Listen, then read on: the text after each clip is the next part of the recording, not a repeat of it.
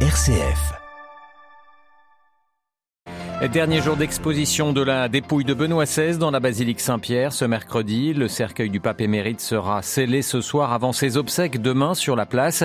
Retour ce matin sur cet événement qui stupéfia la planète, la renonciation du 11 février 2013. Notre ancienne rédactrice en chef, Romilda Ferrotto, nous en parlera. Et puis dans notre dossier, retour ce matin sur les années Ratzinger à la tête de la congrégation pour la doctrine de la foi avec le père Jean-Robert Armogat, historien et exégète. Le reste de l'actualité internationale, nous irons aux États-Unis où la rentrée parlementaire a viré au cauchemar pour les républicains, pourtant majoritaires à la Chambre. Ils se sont déchirés hier lors du vote de leur président. Et puis nous irons aussi en Turquie qui souhaite rester une plaque tournante de la diplomatie régionale. Hier, les membres de l'opposition syrienne ont été accueillis à Ankara. Radio Vatican, le journal Olivier Bonnel. Bonjour, les fidèles pourront encore se recueillir devant la dépouille de Benoît XVI ce mercredi dans la basilique Saint-Pierre. Hier, 70 000 personnes ont fait le déplacement selon la gendarmerie vaticane. En fin d'après-midi, le cercueil en cyprès du pape émérite sera fermé lors d'un rite spécial. C'est ce cercueil qui sera déplacé demain matin, place Saint-Pierre, pour les funérailles qui seront célébrées.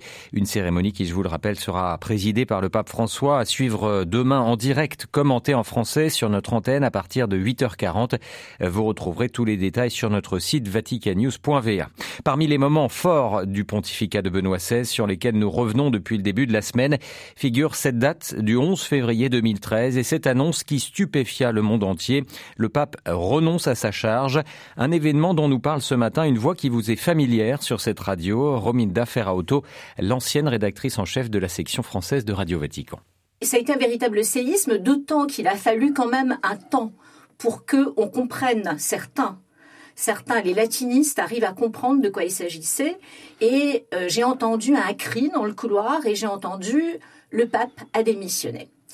Euh, je personnellement, Bon, euh, j'avais déjà vécu d'autres moments euh, importants, dont la mort de Jean-Paul II, bien sûr, mais aussi euh, les, les, tours jumelles le 11 septembre 2001, des moments où radiophoniquement il fallait faire face à des situations d'urgence. Mais j'avoue qu'à ce moment-là, j'ai été comme paralysée.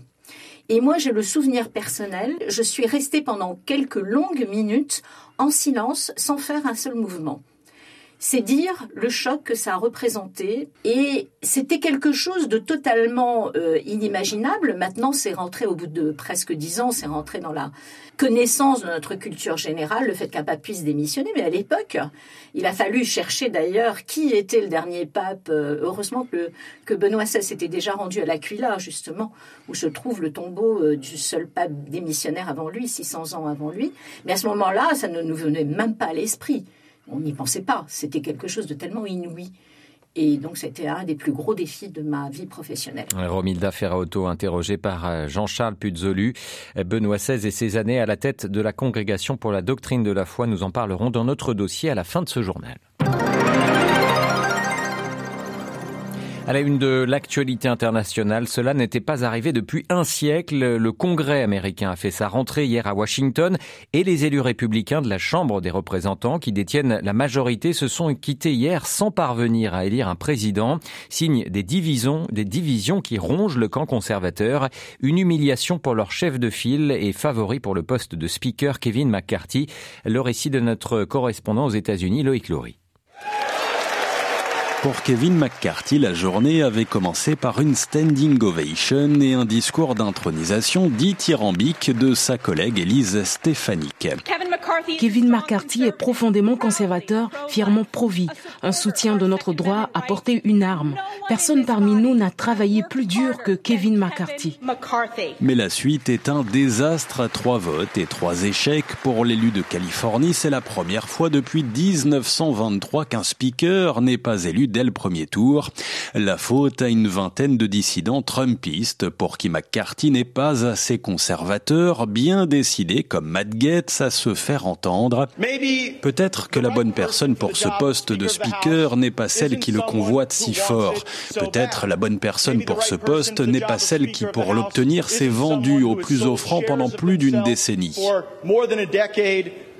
Cela prendra le temps qu'il faut, assure McCarthy, qui s'avancera pourtant affaibli aujourd'hui pour un quatrième vote après d'intenses négociations en coulisses.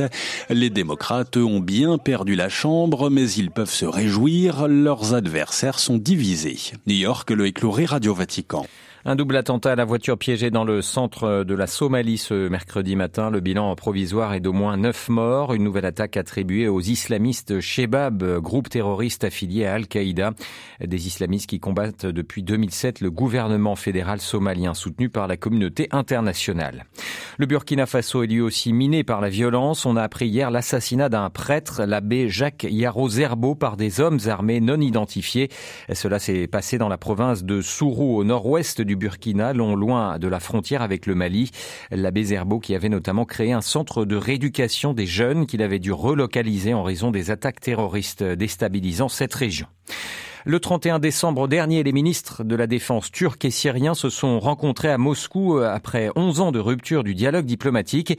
Hier, 3 janvier, c'était au tour de l'opposition syrienne de se rendre à Ankara, la capitale turque, une étape aux allures de remerciement alors que le président Recep Tayyip Erdogan réitère régulièrement son souhait de normaliser les relations avec Bachar al-Assad. La correspondance à Istanbul de Céline Pierre-Magnani. Les chefs de la diplomatie turque et de l'opposition syrienne posent, droit comme des i, encadrés par les drapeaux rouges de la République.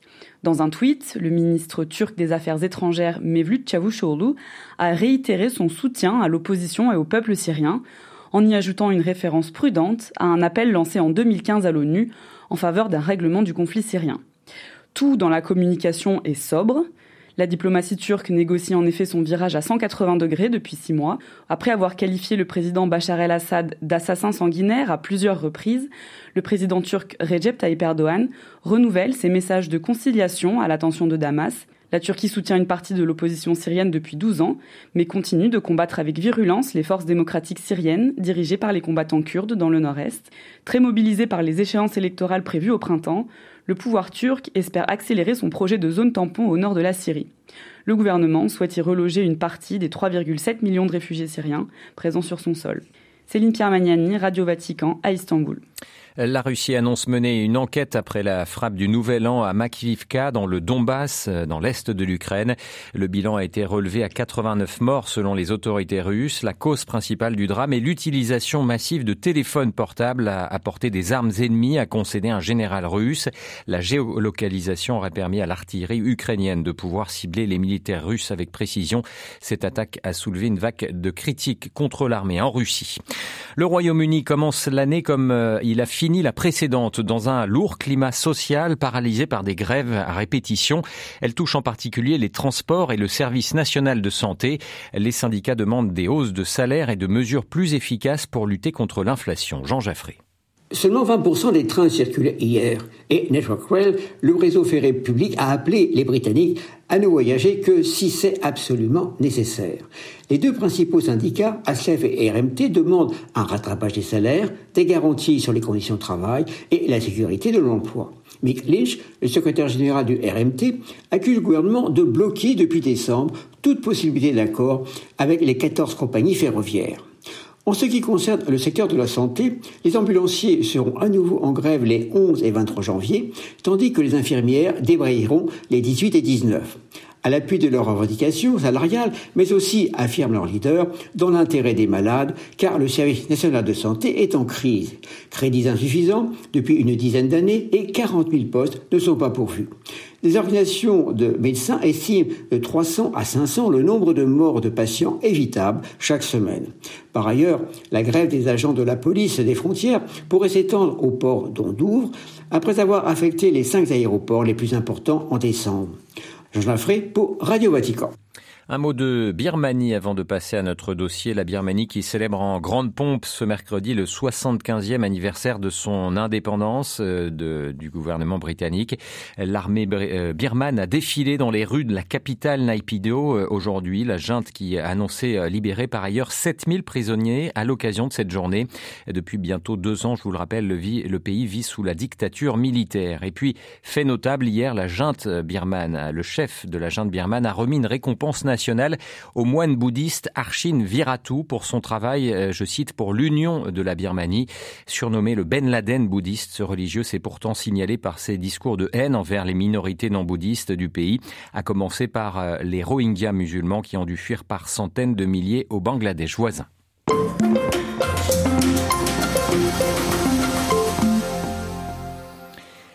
En 1981, alors archevêque de Munich et Freising, le cardinal Joseph Ratzinger est appelé à Rome par le pape Jean-Paul II pour prendre la tête de la congrégation pour la doctrine de la foi. Durant 23 ans jusqu'à son élection au siège de Pierre en 2005, le cardinal Ratzinger sera le gardien de la doctrine catholique, participant activement à la transformation de cette congrégation pour en faire un lieu de réflexion et de proximité avec les évêques en atténuant quelque peu l'aspect purement disciplinaire pour notre dossier ce matin, le père Jean-Robert Armogat, historien et exégète. Il est le président de l'édition française de la revue Communio, une revue internationale de théologie cofondée en 1969 par Joseph Ratzinger. Il revient sur ce qui furent alors ses priorités et ses combats.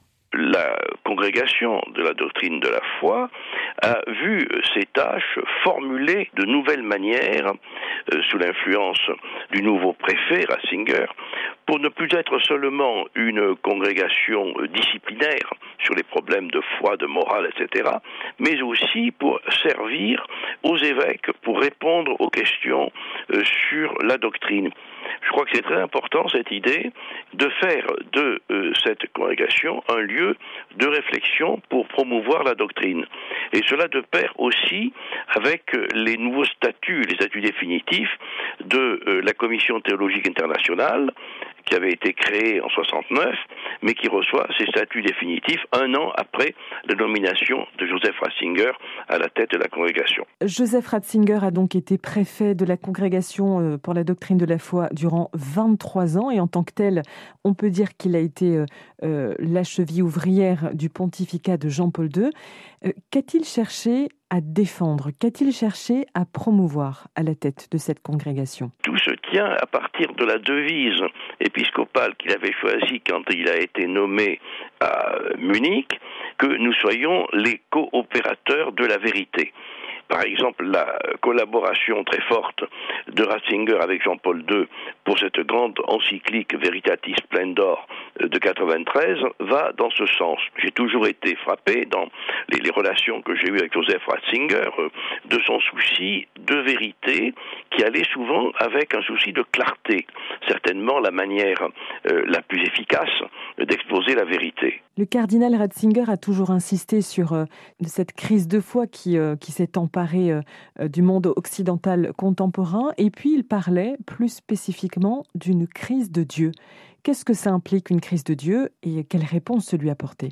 Euh, Il est clair que les formes nouvelles que les maîtres du soupçon, comme on dit, Marx, Freud, ont apporté euh, dans euh, l'horizon intellectuel moderne euh, sont des formes nouvelles d'athéisme et je crois que ce que Ratzinger a essayé de mettre en place, c'est d'abord une formation, d'où l'importance pour lui de la catéchèse. Il a été un des acteurs du, de la création, la rédaction du catéchisme de l'Église catholique et son travail dans la congrégation pour la doctrine de la foi, qui a, si j'ose dire, été démultiplié lorsqu'il est devenu euh, euh, pape par euh, les encycliques, les exhortations apostoliques, c'est surtout exposer la foi depuis le catéchisme des enfants jusqu'à la formation des adultes. Durant ce long mandat, le, cardinal Ratzinger a rencontré de nombreuses oppositions, a subi de nombreuses critiques. De quelle manière y a-t-il répondu? Les obstacles qu'il a rencontrés. Par exemple, on parle beaucoup de Hans Kung, mais il ne faut pas oublier que le refus de, donner la permission d'enseigner dans une université catholique à Hans Kung a été euh, intimé trois ans avant que Ratzinger ne devienne préfet de la congrégation.